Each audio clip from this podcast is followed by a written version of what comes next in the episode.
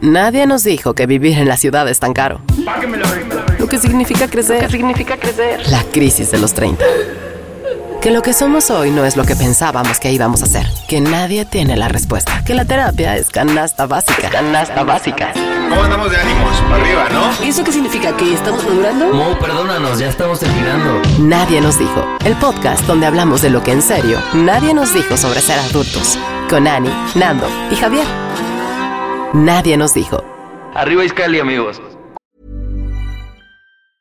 Hiring for your small business? If you're not looking for professionals on LinkedIn, you're looking in the wrong place. That's like looking for your car keys in a fish tank. LinkedIn helps you hire professionals you can't find anywhere else, even those who aren't actively searching for a new job but might be open to the perfect role. In a given month, over 70% of LinkedIn users don't even visit other leading job sites. So start looking in the right place. With LinkedIn, you can hire professionals like a professional. Post your free job on linkedin.com slash achieve today. No sé si es algo de la edad y si les pasa a ustedes, pero estas últimas dos semanas me he puesto a ver que cada vez soy más torpe físicamente. Y como que no ubico la relación de entre el espacio y mi cuerpo.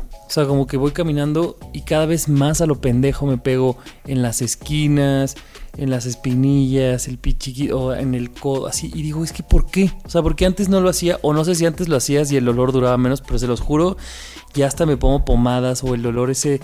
¿Sabes? Cuando te das como en un nervio. Oh, ya me duele todo el día, güey. O sea, de que en la noche todavía me toco y es así como, ah, claro, me Que su mamizán a un lado del me a, mí me acuerdo que una vez me pegué en el codo tan horrible que una semana después yo no podía recargar el codo así del dolor. Ay, no, espantoso. Eso, en el codo es horrible, pero se los juro, hasta hubo un día que todo el día estuve de malas porque desperté y me dolía todavía de que un día antes me había pegado y ese día me volví a pegar y dije, bueno, ¿qué pasa? O sea, ¿soy estúpido o qué? Y no sé si sea una cosa espacial, que, cada vez seas más torpe o que no pongas atención. O, insisto, que a lo mejor antes te pegabas pero no te dolía tanto y ahora te duele más. O yo no sé qué sea. La verdad yo siempre he sido como... No torpe, porque no es que sea torpe, es que soy descuidada. Entonces yo toda la vida he sido alguien que trae moretones todo el tiempo en todos lados. Entonces, eh, digo, ahora traigo más porque Kiwi me ha sacado muchos moretones, pero o sea, pero tú no, ves un incremento con la edad que No, porque siempre, siempre he sido así, siempre traigo las piernas todas preteadas, los brazos, y como los moretones aparte me salen muy fácil, entonces no, no creo que sea algo que haya incrementado. ¿A ti? Yo siento que eso de ser distraído, golpearme, no, pero definitivamente, y yo creo que tal vez haya ser la pandemia y el encierro, quiero apostar por eso, pero se me olvidan cosas, cosas muy simples, o sea, como por ejemplo, el otro día compré. Ah, algo así para el cumpleaños de uno de ustedes dos. Ven, ya ni me acuerdo ni, para cuál de ustedes fue. Ya ves que fueron como por las mismas fechas. Y yo como que lo escondí en algún lugar para que no estuviera a la vista. Y después. Ya no te acordabas dónde ya no me acordaba. Y decía, vergas, no. Y hasta comencé a pensar, no mames, neta, neta, yo mismo lo tiré dónde está, este, o al final lo regresé. Te lo juro que no sé dónde había dejado las cosas y me ha pasado, me pasó como en una semana varias veces y siento que es algo que me pasa ya más constantemente y siento que antes no me pasaba, que sabía exactamente dónde dejaba las cosas y ahorita ya no. Oye, Javi, ¿y a ti no te pasa, como dice Nando, ahora por la cuarentena, más que sea una cosa de los 30 años, más bien es una cosa de ahorita? Me está dando un alivio esta teoría que sea de cuarentena. Sí, tal vez sí, ¿eh? porque yo no era así y ahorita pues seguimos encerrados y puede ser como que ya tu cabeza está como... Eh, y pues que caminas en laberinto aquí en tu casa todo el día, ¿no? Claro, y ya siento que a veces nos pasa que estás tanto en un mismo lugar que ya piensas que te lo sabes de memoria y caminas a lo güey sin fijarte y madres. ¿no? Ah, pues eso me está dando más paz, fíjate, porque yo dije, bueno, ahora sí va a ser de ahora bueno, también cumpliste como... 31 en la pandemia, pueden ser dos cosas, la edad mezclada con el encierro. Pues que nos digan allá afuera si les ha pasado. Sí, exacto.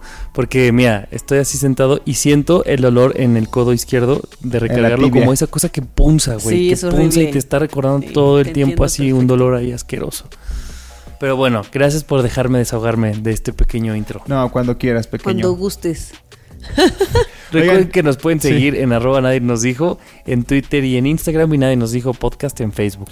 Así es, Chique, y este, pues muchas gracias por escucharnos. Eh, compártanlo a quien quieran y recuerden que este es el último episodio de la tercera temporada.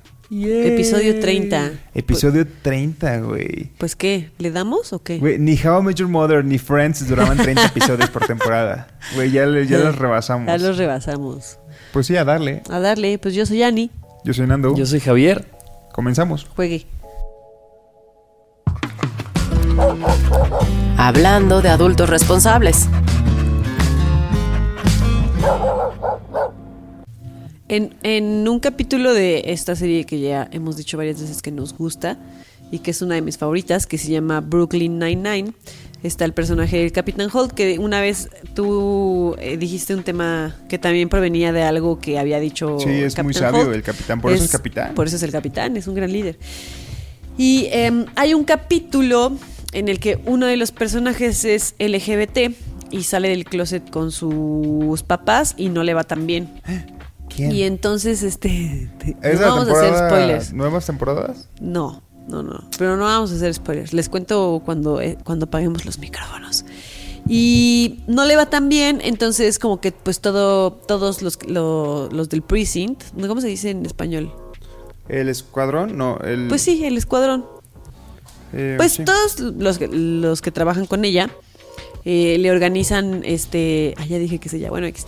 Eh, le organizan una, una noche de, de juegos de mesa y así, como para acompañarla y como para decirle, a lo mejor tu familia bi- biológica no lo aceptó también, pero tu familia, am- amigos, estamos nosotros contigo, ¿no?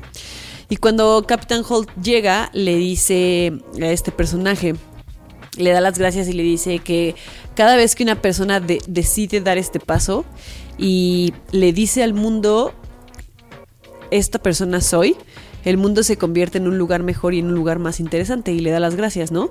Y me pareció muy bonito porque, claro, eh, hace todo el sentido con, con la comunidad LGBT, pero creo que también se puede traspolar a otras cosas, ¿no? Y me, me parece muy bonito porque creo que hay, hay muchas conductas que tenemos nosotros que, que las adoptamos porque nos vemos como forzados de alguna manera a hacer, hacer esto o hacer lo otro porque la sociedad o porque la presión social nos dice que así tenemos que ser. Y a veces se nos olvida ser fieles a nosotros mismos, a nuestros sentimientos, a nuestra manera de pensar, a eh, nuestra sensibilidad, a ser sinceros, a, cosas que, que- este mundo necesita y que es bien importante que empecemos a hacer a, ser nosotros mismos y decirlo al mundo y decir, pues sí, así soy y no tiene nada malo que sea una persona sensible o no tiene nada de malo que sea una persona que se vulnera o que sea, soy una persona, eh, por- no sé si soy hombre, que soy una persona que me gusta mi feminidad, ¿no? O sea, como esta parte como femenina de mi ser o... Claro. Entonces me pareció muy un, un consejo, o bueno, no, como un, como un pensamiento muy bonito el decir, seamos nosotros mismos y demos ese paso al frente y digamos, soy de esta manera y sé que al aceptar que soy de esta manera estoy rompiendo cánones o estereotipos y voy a hacer de este mundo uno mejor a pesar de que pues puedan haber cosas que eh, o reacciones que me van a lastimar pues seamos un poquito más sinceros con nosotros mismos y demostrémosle al mundo que somos de cierta manera. Claro. Y creo que pasa mucho en... O sea, como que todos sabemos el camino que tenemos que seguir según el rol que nos haya tocado, ¿no? Desde ser hombre, ser mujer, este, ser el hermano mayor o el hermano menor. O sea, como que cada una de estas figuras que representamos, según la sociedad ya tiene puestos como ciertas cosas, ¿no? Y creo que cuando te permites también ver cuáles quieres y cuáles de esas no quieres o incluso que quieres unas nuevas, está bien padre sentir por primera vez a tus 30, a tus veintitantos años, decir como, güey, qué padre que puedo experimentar, dejarme ser Claro. esta otra cosa y te das cuenta que que lo que pasa es que muchas veces estamos viviendo para el externo, ¿no? Eso. O sea, como, puta, lo que Ana espera de mí, lo que Nando espera de mí, lo que mis papás, mi jefe, lo que sea.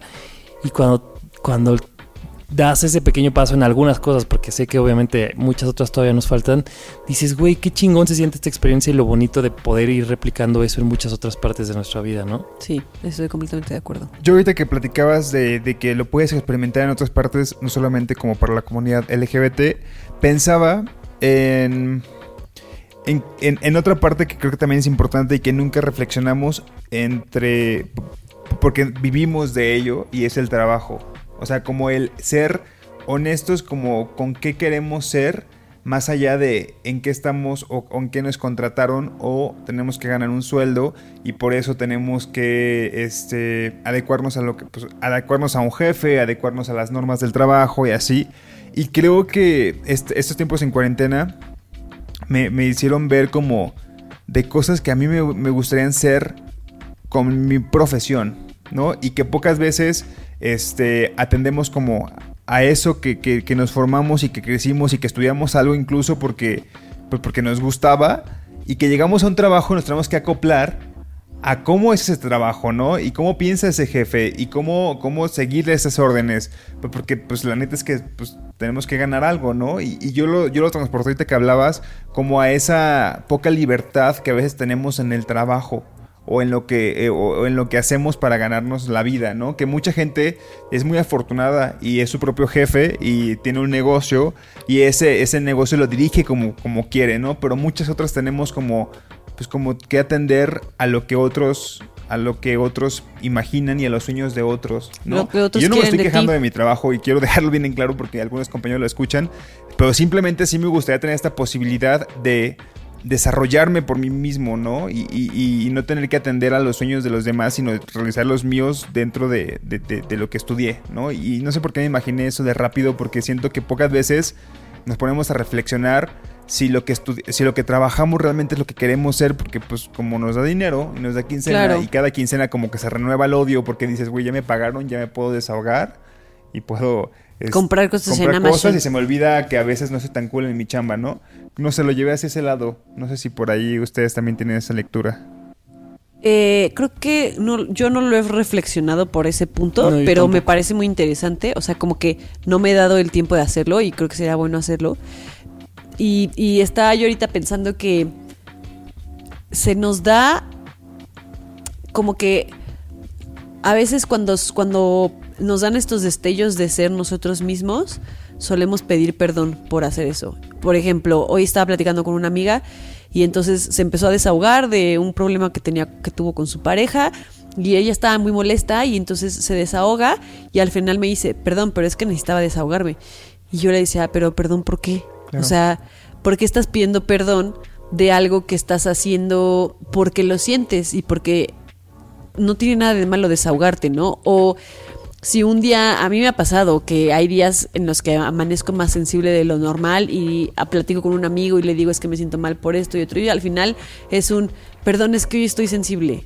Pero Claro. ¿por qué pedimos perdón? ¿Por qué estás pidiendo perdón de... de Por manifestar ser lo que tú, eres, de, claro. de manifestar lo que eres y lo que sientes, ¿no? Tenemos que quitarnos esta, esta costumbre de pedir perdón por ser quien eres. Oye, que luego así decimos, ¿no, Ani? Como, oigan, perdón por lo que voy a decir. Y luego lo dices. Y es como, pues nada más quítale el perdón porque no estás diciendo nada malo. ¿no? Claro. O sea, estás siendo fiel y congruente a ti. Pero sí, como que tenemos ahí algo en el chip que nos dice que, que sí, sí es algo que pueda incomodar al otro o que pueda no resultarle como correcto. se sale como del, del yo tengo que ser así y entonces cuando, cuando digo me voy a dejar ser yo, no, no voy a obligarme a hacer lo que me dicen que tengo que ser, te justificas y pides perdón por ser tú. Y es como, debería de ser al revés, deberías de pedirte perdón a ti misma cada vez que no cada te vez que permite no te permite ser tú, ¿no? Sí, y algo que decía el capitán Raymond Holt fue que el mundo sería un, o sea, es más interesante cuando Es eres como, interesante. como, como, como realmente quieres ser. Y llévenlo el ejemplo que puso Javier, Ani o yo en la parte laboral. Y claro, porque, porque de repente me da mucho gusto como conocer este lado, digo, el lado B, pero no debería ser el lado B si es que realmente es así de Claro. las personas, ¿no? Como decir, ah, no sabía que te gustaba esto, no sabía que haces esto, no sabías, porque a veces estamos como tan queriendo complacer a los otros que dices, güey, no sabía esto de ti. qué raro, ¿no? O sea, qué, qué interesante Sí. ahora me resulta también. O sea, no es como que antes no fuera interesante, pero me llama mucho la atención esta parte tuya que, que no conocía, ¿no? Y si no comenzamos como a, a ser tal cual somos y tal cual lo que queremos, creo que pues es- esa parte interesante se queda escondida. Sí, somos producto de una maquinita que, que produce personas que son todas igualitas, que se Sí. visten todas iguales, que buscan el mismo tip- estereotipo de belleza, que se interesan en las mismas cosas, que no y de ahí de ahí un montón de de estas expresiones que vemos en redes sociales como decir que odies el reggaetón no es una personalidad, ¿no? O que te guste o no el fútbol no te hace ni más Claro. intelectual ni menos intelectual, ¿no? Alguna vez me acuerdo que yo me enojé un buen porque vi en Facebook de, de, de un güey con el que yo iba en la universidad que, que ponía algo de que la gente a la que le gustaba el fútbol no había terminado ni la secundaria, ¿no?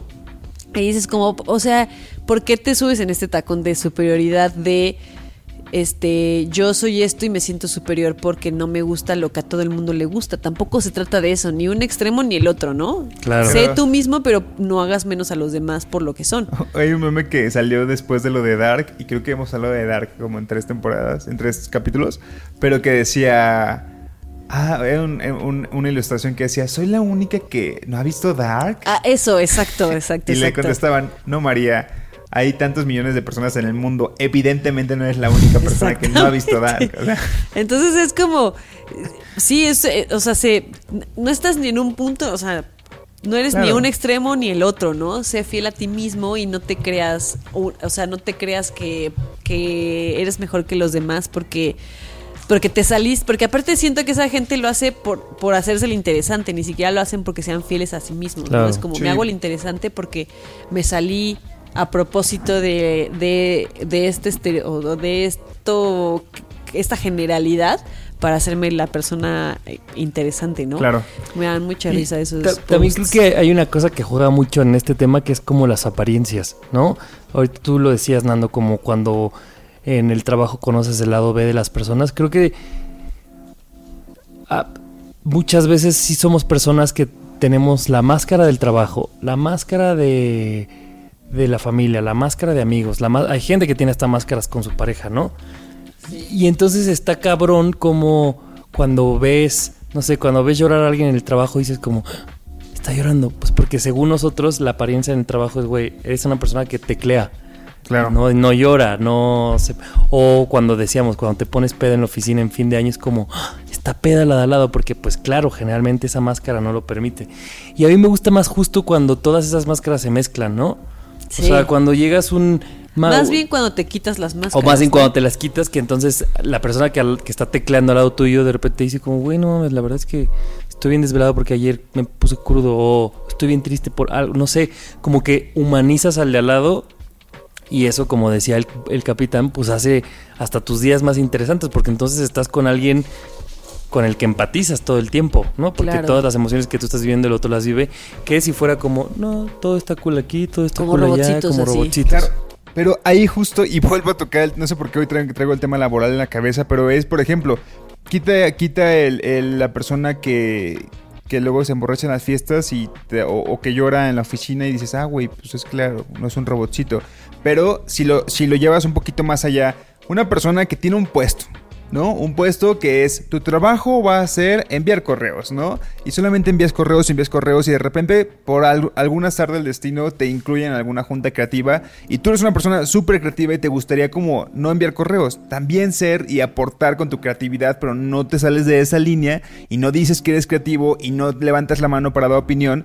Pues porque tu trabajo es este, ¿sabes? Pero de repente voltean a verte y dicen, güey, no sabía que eras así de creativo. Sí. Y es como, pues, claro, sí lo soy y puedo hacer estas otras cosas, ¿sabes? Y es como, creo que po- por ahí ya aterricé un poquito más con, con lo que tú decías y el lado laboral de, de mostrarse tal cual eres. Y, y entonces ya sabemos que entonces una Ana es como, no mames, podemos contar con Ana con esto que es, que, que es muy creativa, ¿no? Y, y no sé, como que siento que mostrarse tal cual eres en cualquier espacio, sea lo laboral, con tu pareja, eh, con tus amigos, con gente que vas conociendo, creo que está súper chido para que vean lo interesante que puede ser sin seguir modas.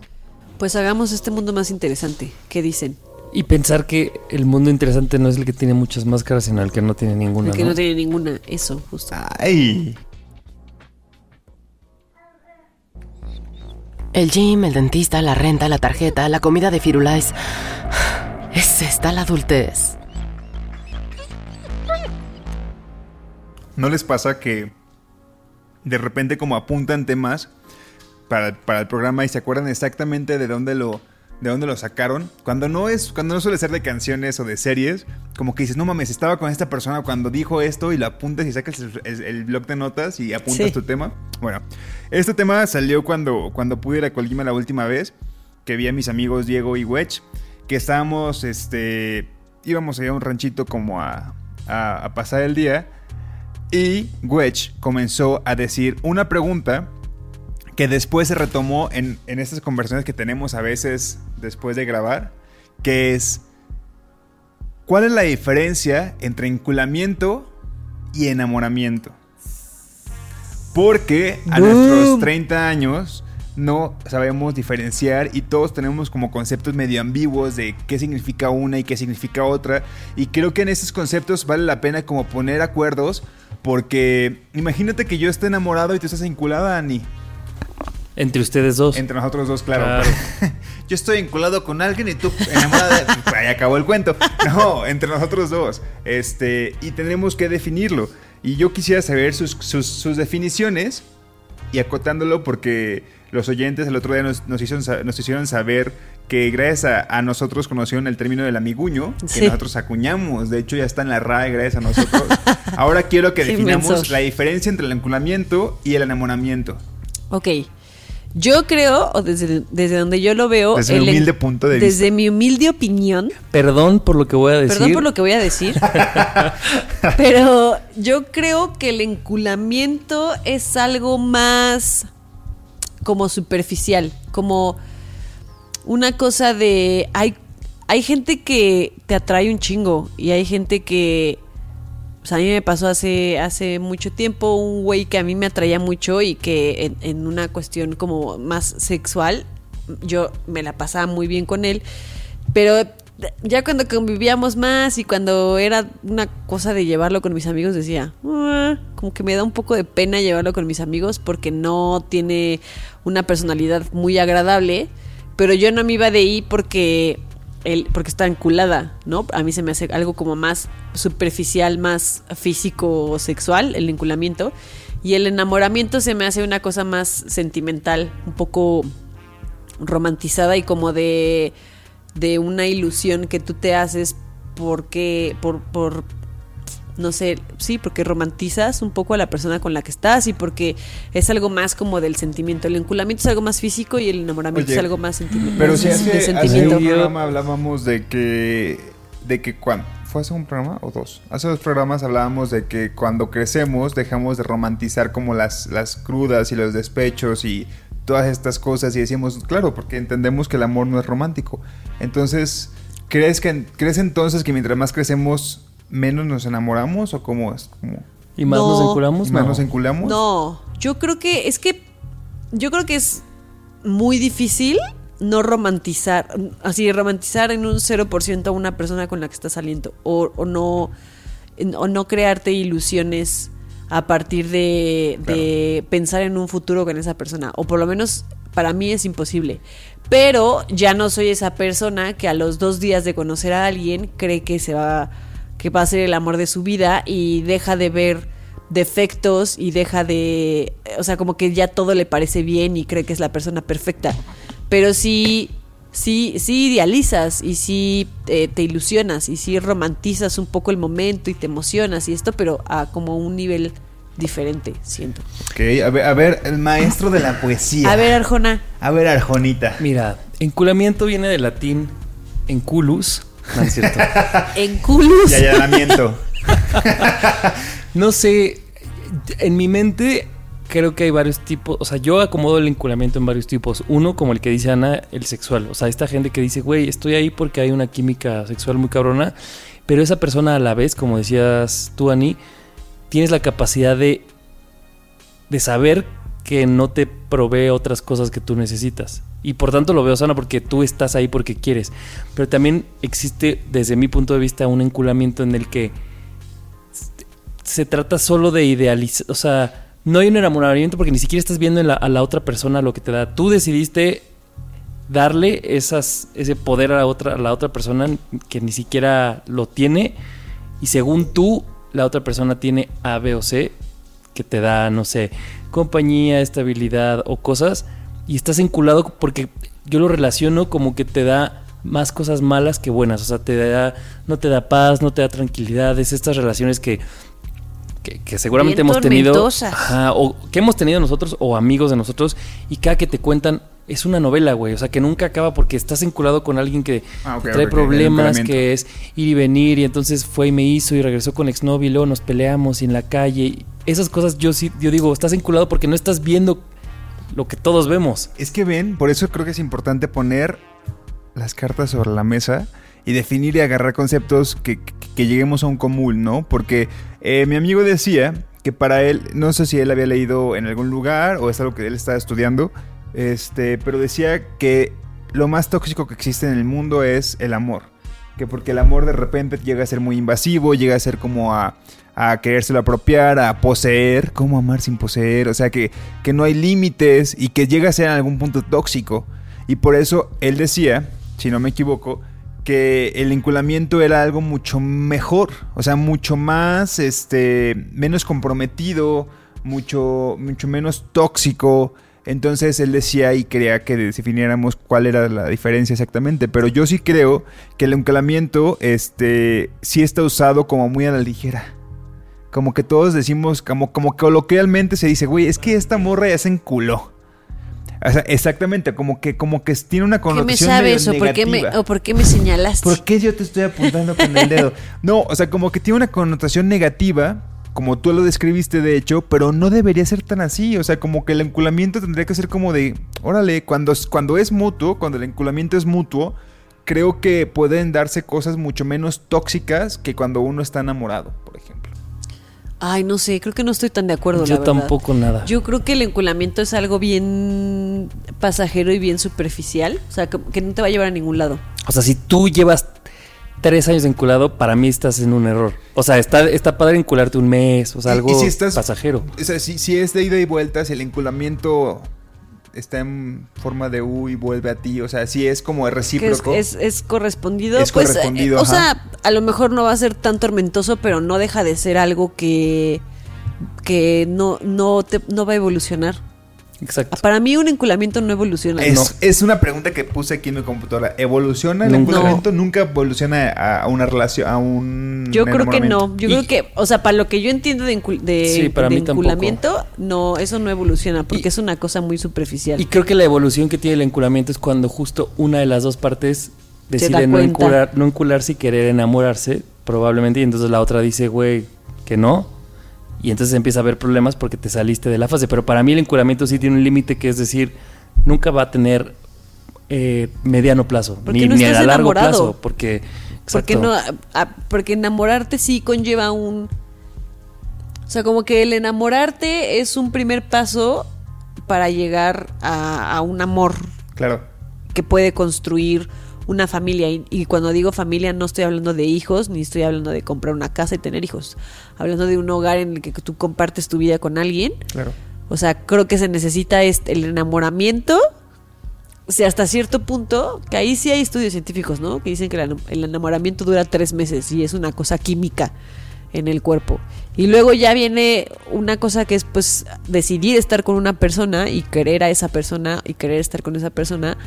Que con el enculamiento nunca Y se va con a el llegar a eso. no. Y digo, hay un punto que tiene razón, pero también se me hace muy como... O sea, decir, es que si te enamoras vas a sufrir, pues claro, pero es como si te metes al agua te puedes ahogar.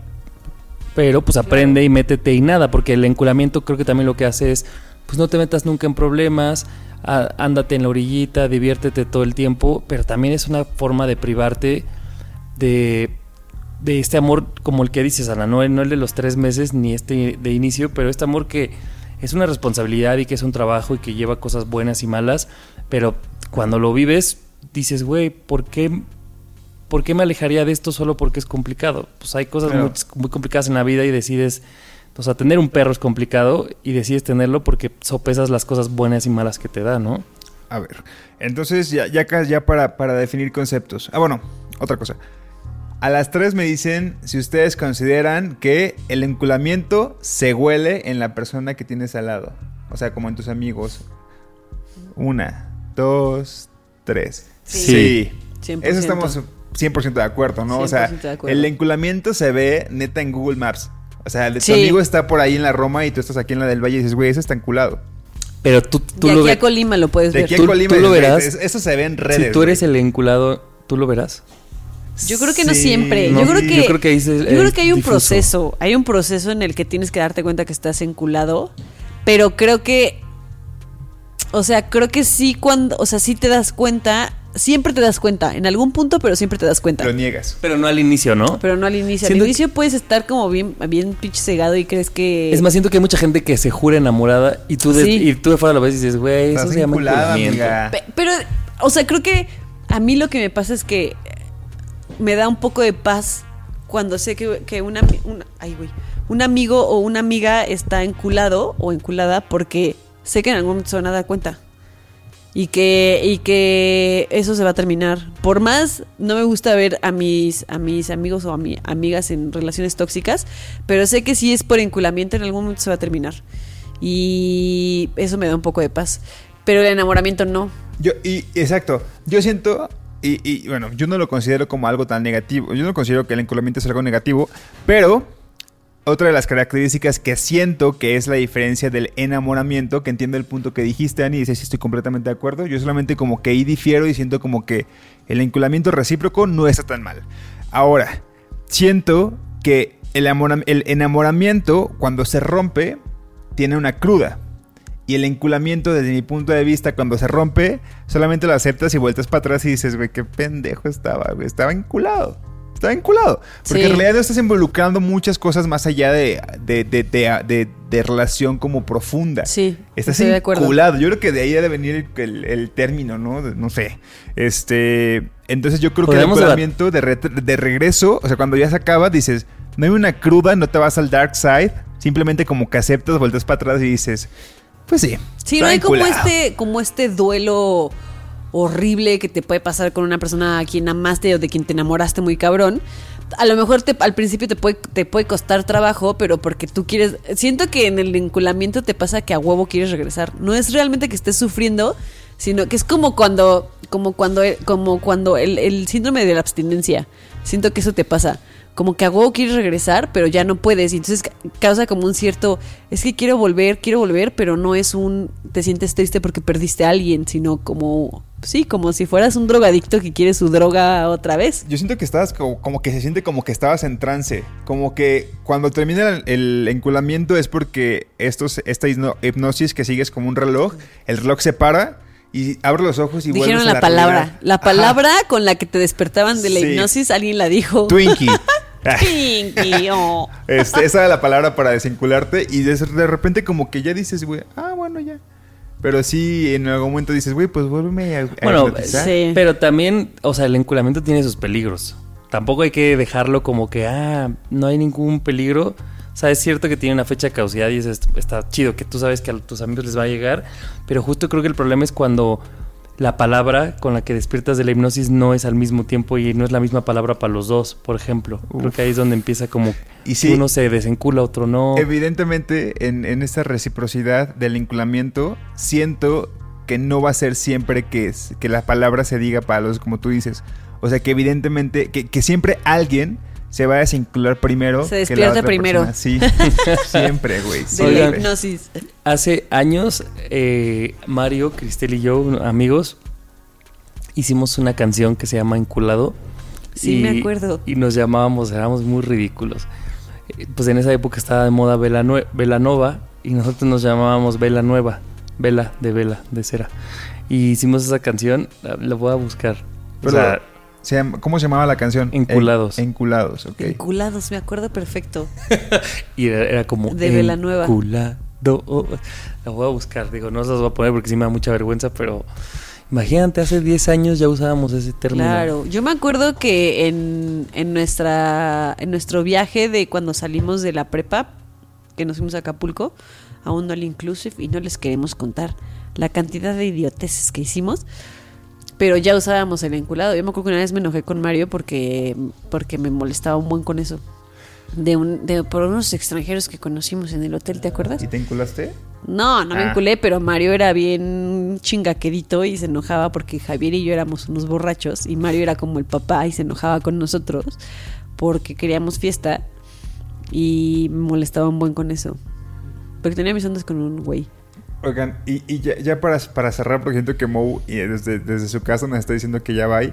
Eh, ¿Creen que el enculamiento se hable dentro de las No. personas Nunca, vinculadas, nunca se habla. No, ¿verdad? No, es- eso sí, no creo. Es más, creo que el enculamiento... Se siente, o sea, se porque insisto, se siente cuando hay recíproco el enculamiento, pero nunca se habla y dices, ¿qué es esto? O tal vez solo No, se dan las bases, ¿estamos las reglas al inicio, así como, oye, ¿esto va a ser así? Sí, órale, juegue. Y, y Es que nunca yo- más. mm, puede ser, puede ser que sí. Aunque creo que sí, sí, o sea, es más difícil que te encules cuando sabes las reglas. ¿Sabes? Claro. Eh, siento que si te- alguien te dice como, ok, pues vamos a vernos, pero esto va a ser algo casual, como que te pones una barrera y es más difícil que te encules. Pero siento que hablarlo rompe el hechizo del, del enculamiento. Claro. Si lo hablas entonces, es como, ya, perdí el pues, chiste. no hay efecto, Porque el enculamiento es justo Bye. no tener responsabilidad, ¿no? Un poco. Y cuando hablas es asumir esa responsabilidad, entonces dices como... "Ah". Güey, sí es, una, es un gran ejemplo compararlo con la hipnosis. Sí. O sea, porque si en la hipnosis, hipnosis te, te dicen, este, vas a sentir esto, es como, bueno, pues ya, no, o sea, simplemente no pasa y ya, güey. O sea, como que si te ponen las reglas desde antes no pasa, tienes que como llegar y de la Que ne- nada ya que- está el reloj sí, así no frente a tus ojos cuenta. y enculado y, Y así, mira, hipnotizado. ya y de así repente andas siguiendo. así. Y toma la mano. Que nos diga la gente qué piensa y ellos cómo relacionan o cómo identifican el enculamiento, ¿no? Y las Sí, diferencias. que nos digan Sí. qué piensan, qué Porque significa son meras enculamiento y- percepciones. Claro. nuestras. Y, y también a mí me encantaría que nos contaran historias de... ya, De enculamiento. era- hemos hablado tanto del amor que ya, güey. en- historias Falta de hablar de enculamiento. estoy Vamos de a hablar de enculamientos. Estoy así, de pero los enculamientos de aquellos que dijeron, güey, sí estaba bien enculado. Sí, estoy de acuerdo. Juegue. Ever catch yourself eating the same flavorless dinner three days in a row? Dreaming of something better? Well, HelloFresh is your guilt-free dream come true, baby. It's me, Kiki Palmer. Let's wake up those taste buds with hot, juicy pecan-crusted chicken or garlic butter shrimp scampi. Mm. Hello Fresh. Stop dreaming of all the delicious possibilities and dig in at HelloFresh.com. Let's get this dinner party started.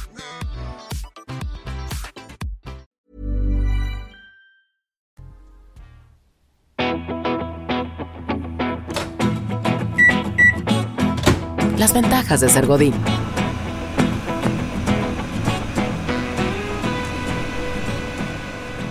Hay una obra de teatro, bueno, ahorita ya no está aquí en, en cartelera en la Ciudad de México, pero me gustaba mucho que se llamaba Una sucia y muy chingona historia de amor. No sé, ¿ustedes la vieron? Yo. No. Bueno, era una historia que, o sea, era una obra contemporánea y narraba cómo se conoció una pareja y todo por lo que pasaron.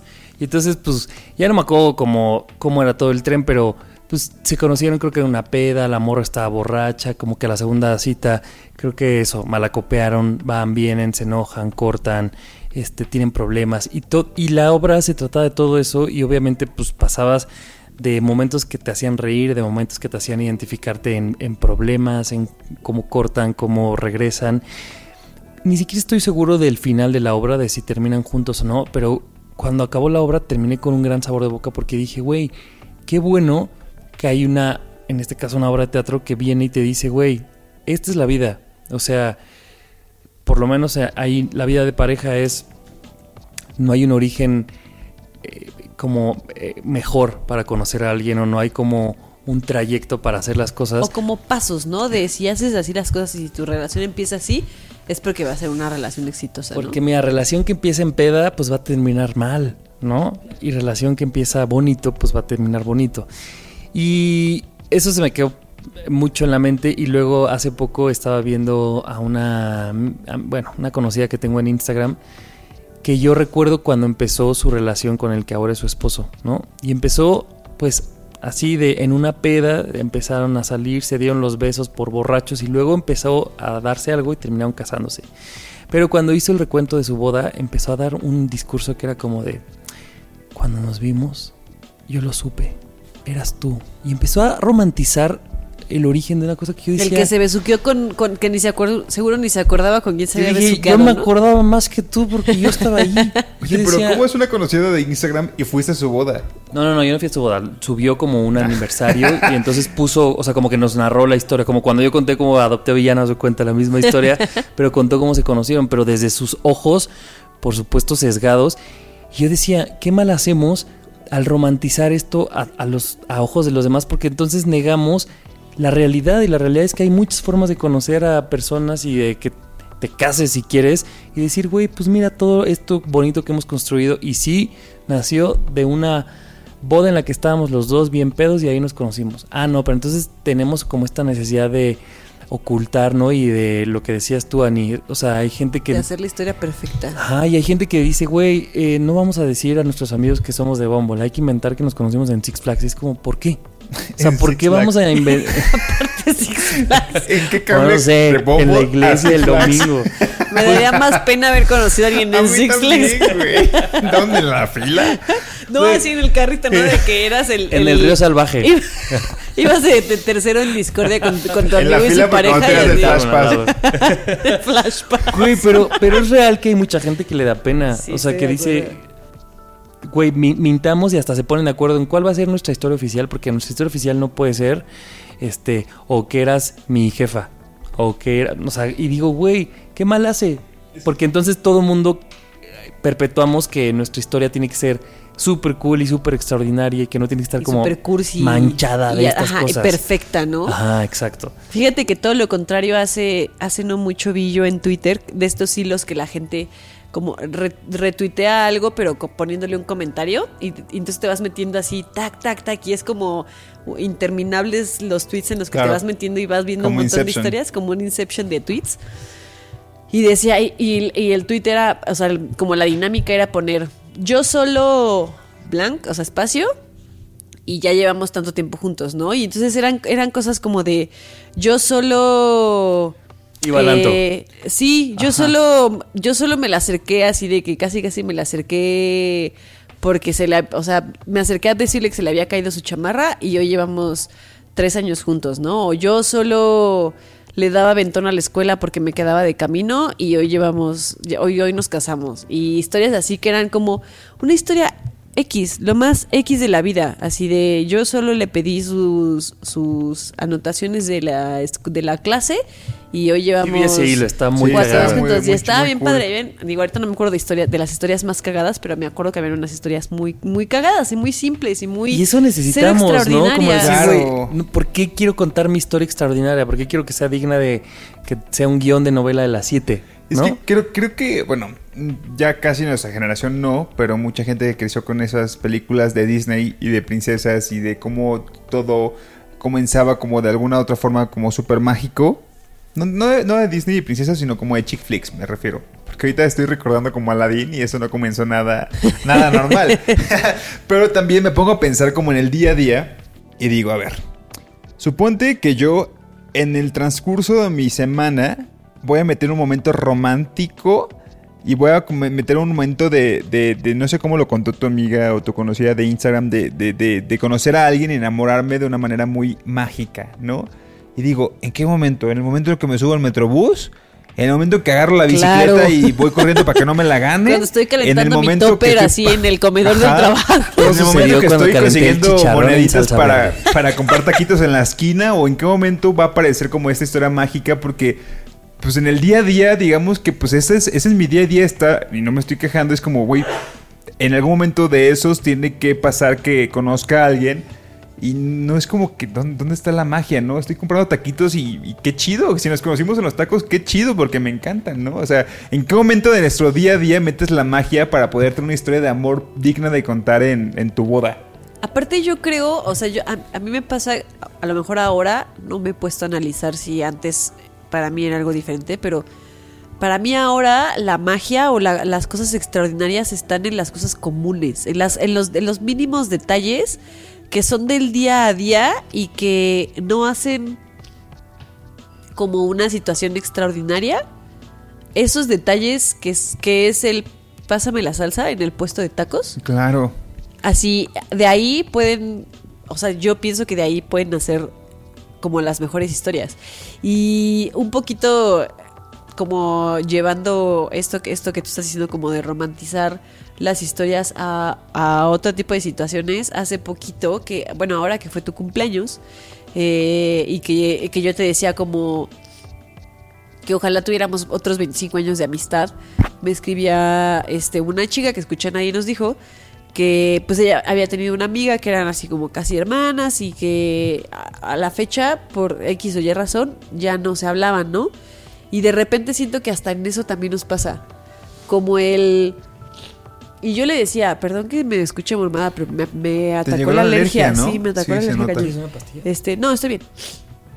Todo bien. este, de repente también romantizamos eso, romantizamos el que, claro, es muy bonito tener una amistad de, de miles de años y tiene su- sus cosas como mágicas, pero al final lo importante de una amistad no es si tienes 20 años de amistad, sino que esa persona realmente sea tu amigo y, y esté para ti cuando lo necesitas como tú estás para esa persona cuando esa persona te necesita, ¿no? Y justo yo le decía, creo que a veces pues romantizamos el, el, en este sentido de la amistad, el que sean muchos años de amistad, como, ¿por qué no te das cuenta que a lo mejor llevas, conociste a alguien hace un año y esa persona es mucho más amiga que alguien que tienes 15 años de conocer, ¿no? Y creo que son estas cosas como de hacer historias como Mágicas. mágicas. Porque además suena más bonito decir, de güey, yo conozco a Ana desde los cinco. A decir, Claro, y es, un, este, es un hermoso discurso de, Claro. de- de bodas, de amistad. Exacto, eso, Claro, eso, es- justo. Es, un hermoso discurso, pero vuelvo a lo mismo. O sea, ¿dónde queda la realidad? O sea, si en mi día a día me la paso de aquí para atrás en el metrobús, después en la, en la ecobici, después comprando tacos en la esquina, en algún momento de esa realidad voy a encontrarme a alguien y ahí van a hacer una historia de amor, digamos, ¿no? Yo qué sé. El punto es que no tenemos que romantizar y creer que toda historia de amor comienza con magia o toda historia de, am- de amistad Claro. comienza con una historia Y- súper linda. O sea, puede ser que me viste vomitando en el baño de una boda, güey. Claro. Y a mí me Que parece sí pasa. que también algo que dice Ani es, tal vez tengamos que, o a mí me gustaría, resignificar lo que es mágico. Porque entonces la magia sí vendría para mí. Sea, a mí sí me gusta pensar que existe magia en, en mi amistad con Ana, por ejemplo.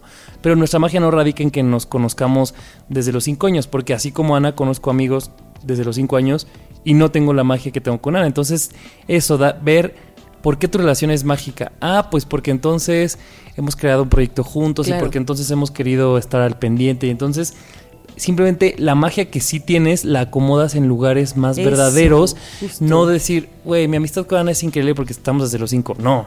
O, o eso, o que, hay- o que esta morra diga como, güey, desde que nos vimos, sup-". o sea, por ejemplo, quiero decir algo, cuando estaba saliendo con este güey, o sea, luego yo estaba en ese momento tindereando y nos encontramos y hasta bromeamos en el Tinder. Y es como de, está bien, o sea, pero ¿por qué le quitas el origen ¿Y por qué borras algo que si al, si al final tu relación está bien bonita? La no tiene nada de malo decir, güey, al las principio cosas. yo hasta estaba en el jijijijaja de las cosas y ahorita es- como, lo supimos, fue un flechazo. Y dices, Ay, güey. Y tú, así de. Miren, Fue amor a primera vista y tú si de van a hacer estabas esos tan peda que discursos- ni te acuerdas de esa primera mirada. a la boda. Ahí voy a estar porque, pues, colero. Para bebernos en para el beber. alcohol. Pero en el discurso sí voy a hacer una que otra crítica interna. No, y güey, y luego si vamos a 20 bodas así, pues luego tú mismo, si no tienes, si no tenemos esta capacidad de análisis, pues luego tú dices, güey, no mames, todos tienen historias increíbles y yo A ver. ligando en el Sí, este y luego minimizas y minimizas tus la tuya y dices, relaciones. no, no está tan chida. Exacto. A ver, "No, quiero, güey". quiero que para casi cerrar este tema. A ver. Sí, ya casi para cerrar este tema. Digamos una frase que podría comenzar. Para, para tumbar todas las frases mágicas, chick flickerescas que la gente usa en sus bodas. Una frase que podrían decir, güey, si yo en algún momento me caso y hago esta frase, creo que podría estar cool. Una frase muy coloquial para normalizarla. No te estoy entendiendo. Por ejemplo, Como de empezar un, un speech de O- yo conocí a mi pareja. Ajá, O eh, como el así tweet esto. este, este hilo. Y pensar que solamente me dijiste, pues compramos Valentina etiqueta negra, ¿no? Yo, yo tengo uno, ya tengo una. Que de hecho me pasó con un exnovio. Y es así. Yo solo quería que te besuquearas a mi amiga. Y acabé yo andando con él. Ah, dale. Y yo andaba de, órale ya, pasa así con mi amiga porque los quería presentar y yo acabo de salir de una relación y no, te- no quería nada que ver, o sea, no quería tener nada que ver con hombres. Y yo andaba de, ya, bésala, órale, vas con mi amiga, no sé qué. Y acabé yo andando con él. Ok, ahí está. Otras. Conozco una historia así de unos que ya están casados y todos y fue de, ah, te presento a mi amiga y pum, vale. Y tómala. En el, en el, cuéntame más de tu amiga. Ay, pues te cuento para darte ideas para conquistarla. Y mira, ¿Tú cuál, Javier? que me haya pasado, o sea, tiene que ser No, no, puede ser como de... Que te inventes ahorita. Y yo estaba gritando beso de tres. Esa es muy buena. no, la voy a hacer muy tete, iba a decir como, yo solo quería que me taparas la caries, ¿no? O sea, como que vayas así al dentista y de repente te enamores de tu dentista. Yo solo quería que me pasaras papel de baño porque en el mío no había. Porque además también es eso. Por ejemplo, a mí me pasaba mucho que yo siempre, no sé, en un avión o en un camión o lo que sea, era como, güey. imaginabas, güey. En cualquier lugar puedes, claro. que te toque al lado la persona amada. Y- Pues claro, pero No, porque, pues. pero obviamente lo pensaba cuando estaba en un vuelo y no cuando estaba como cenando, no cuando estás este en la calle comiéndote un taco al pastor. Claro, así también- de, de toda, toda manchada de grasa del taco. Y dices, güey, pues puede pasar, pero nuestra mente gana la está que, güey, las historias románticas suceden en estos escenarios. Sí en avión, no en taquería. Sí sobrio, no pedo. Sí con alguien desde el inicio que te gusta y si al principio te cagaba, es como, mm, no, o sea, como que tenemos ya mucho donde sí, donde no y eso está un poco de hueva porque Sí, nos limita. pásale este, este episodio a las futuras este, parejas que se van a casar para que pues, sean sinceros. A ver, e Para que sus votos sean reales, Sí, sus votos sean reales. Y a ver, existen, yo tengo una amiga, por ejemplo, existen historias que dices, güey, esta historia está sacada de película. ah, claro, ¿no? pero es- es la excepción y no la regla. Exacto, pues. y, y tampoco hay que, o sea, una se tiene que sentir mal porque la historia de la amiga es una historia sacada de una película. Eso no quiere decir que sea Que la tuya valga menos. que esa relación valga menos que la tuya, ¿no? Tengo una historia de una amiga que se fue a viajar sola por Europa, abrió Tinder, conoció a un güey en Alemania o no sé en dónde y, y dijo, o sea, lo conoció allá y entonces se llevaron muy bien y entonces el güey le dijo como te acompaño y esto tiene t- tres, cuatro años y hasta la fecha están juntos y el güey se vino a vivir a México con ella. Ah. Y claro, existen estas historias Ah, que la dices conozco, como... ¿verdad? ¿Mandé? ¿La conozco esta persona? No, ¿verdad? No, creo que no. En persona, no, en persona Ah, no la conozco. Por ejemplo, No. fui a- se casó una prima y es una de las bodas más bonitas que yo he ido y además ella y su novio andan desde secundaria. O sea, imagínense. ¿Cuál prima tú? Una, Nando haciendo... Nando siempre. Bueno, y, y era una boda muy bonita porque además tenía mucho significado y entonces los casó mi tía y en, en lugar de tener una ceremonia religiosa, mi tía iba narrando como la historia de cómo se conocieron y cómo fue evolucionando desde que eran jugaban americano y creo que ahí se conocieron así. Y entonces yo iba con Mayra y yo decía, güey, imagínate cómo compites con esta historia si para empezar llevan 15 años juntos, Claro. a tus 30, o sea, no es así como de, pues yo estaba en Contraloría y me enamoré. Dices, Claro, pero... pero luego dices, o sea, por ejemplo, luego se casó mi hermano que conoció a su esposa en Bumble y simplemente fue una boda completamente distinta, fue igual de increíble y simplemente pues ahí es, ok, aquí no hay que resaltar que nos conocemos desde hace 15 años, pues resaltas otras cosas, porque la magia la acomodas distinto. Claro, y Claro. porque aparte no es competencia, es Exacto. eso, ¿no? Exactamente, y no cada quien es tiene- una competencia. Cada quien tiene su propia historia de amor, ¿no? O sea, tu prima tuve, tenía 15 años y se conocieron en un partido de fútbol americano. ¡Wow! ¡Qué cool! Pero si No Ani conoció al suyo en la fila del Miniso, pues qué chido, güey. Hay cosas Si es buenas Con el ahí. conichua del Miniso. Si es tu primo segundo, pues también. Ya, perdón. Solo no romanticemos este los No inicios, el origen. Órale, va. Encontramos la magia donde re- Sí, realmente ya. está y no la inventemos. Acéptenlo, acéptenlo.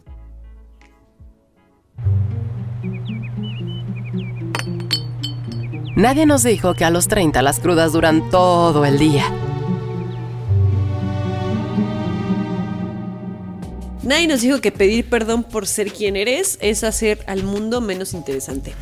Nadie nos dijo que el mundo sería más interesante si nos mostramos tal cual somos. Pues mira, la misma gata revolcada. Nadie nos dijo que el mundo es más interesante sin máscaras puestas. Ay, Nadie nos dijo que hablar del enculamiento rompe el enculamiento. ándale. Nadie nos dijo que debemos hacer una guía enculativa para no confundirnos con el amor. Nadie nos dijo que el enculamiento tiene fecha de caducidad. Nadie nos dijo que la magia está en los pequeños e insignificantes detalles de la, detalles de la vida. Detallos, detallones. En, los- Ven. en el tallón. en el detallón En el de pierna. De pierna. En el pequeño tallón de la Que la magia está en el tallón. Nadie nos dijo que todos tenemos inicios mágicos, solo que a veces no queremos aceptarlos. Nadie nos dijo que las buenas historias no necesariamente tienen inicios mágicos. Un poco al revés. Pues ya, amigos, qué poco creativo, ya que se acabe la gata. 3T. Ya, ya se acabó Ya la mejor. 3T. Adiós. Miren, se acabó en el programa Adiós, 30 amor, me voy de ti. de ti. Y esa vez para siempre. No, para Somos siempre. tres en la temporada 3, en el episodio 30 de Morros llegando a los 30. 3.0, güey. Todo, esto, Esto- ni el 2012 lo tenía. Ni Obama lo tiene. ya Esto es más cabalístico que nada. Oigan, pero sinceramente creo que yo creo que es porque No sé en la pandemia, obviamente la mitad de la temporada fue en pandemia, este, o, o más de la mitad fue en pandemia. Eh, Como la mitad, porque ajá. el tercer el tercer especial que quisimos hacer ya no pudimos. Sí, el de May Y era el queda 15. pendiente, y era el 15 exactamente. Entonces, Un poquito este, más de la mitad. creo que para mí, sinceramente, funcionaba mucho estas reuniones de, de lives que tuvimos, porque en la tercera temporada nacieron los lives, y también el vernos, aunque sea cada dos semanas con sana distancia para poder lidiar con el encierro, para mí fue como un, este, no sé, como que fue muy bueno para poder El no salvavidas, perder mano. la cordura. Mira, te caíste del Sí. Titanic y esas madres eran el salvavidas Ándale, que sí, güey. Llegaba el viernes aventó. y es como vergas, ya, por favor, hay que vernos y hay que platicar y hay que grabar. Y por eso la tercera temporada creo que ha sido mi favorita hasta ahorita. Sí, también la mía. Tiene, tiene como un toque, pues sí, de esto, como de, de una pequeña luz dentro de De toda esta esta incertidumbre, incertidumbre. que estamos viviendo de la, de la pandemia. Y sí, sí se siente como un poco de nostalgia decir como ya se terminó. Sí. Pero es porque vienen cosas mejores, amigos. No Sí. se preocupen. Y a mí siempre, o sea, siempre me pongo cursi como al terminar una, una temporada.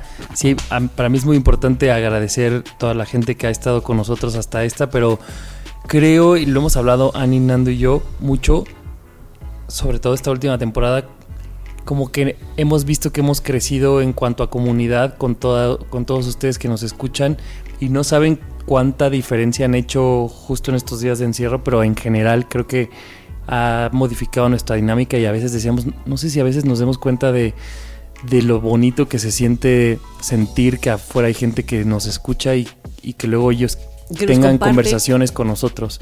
O sea, Claro. jamás, yo jamás en la primera temporada pensé que íbamos a llegar a un lugar como en el que estamos ahorita. Sobrepasó mis expectativas muy cabrón y estoy muy, muy, muy agradecido.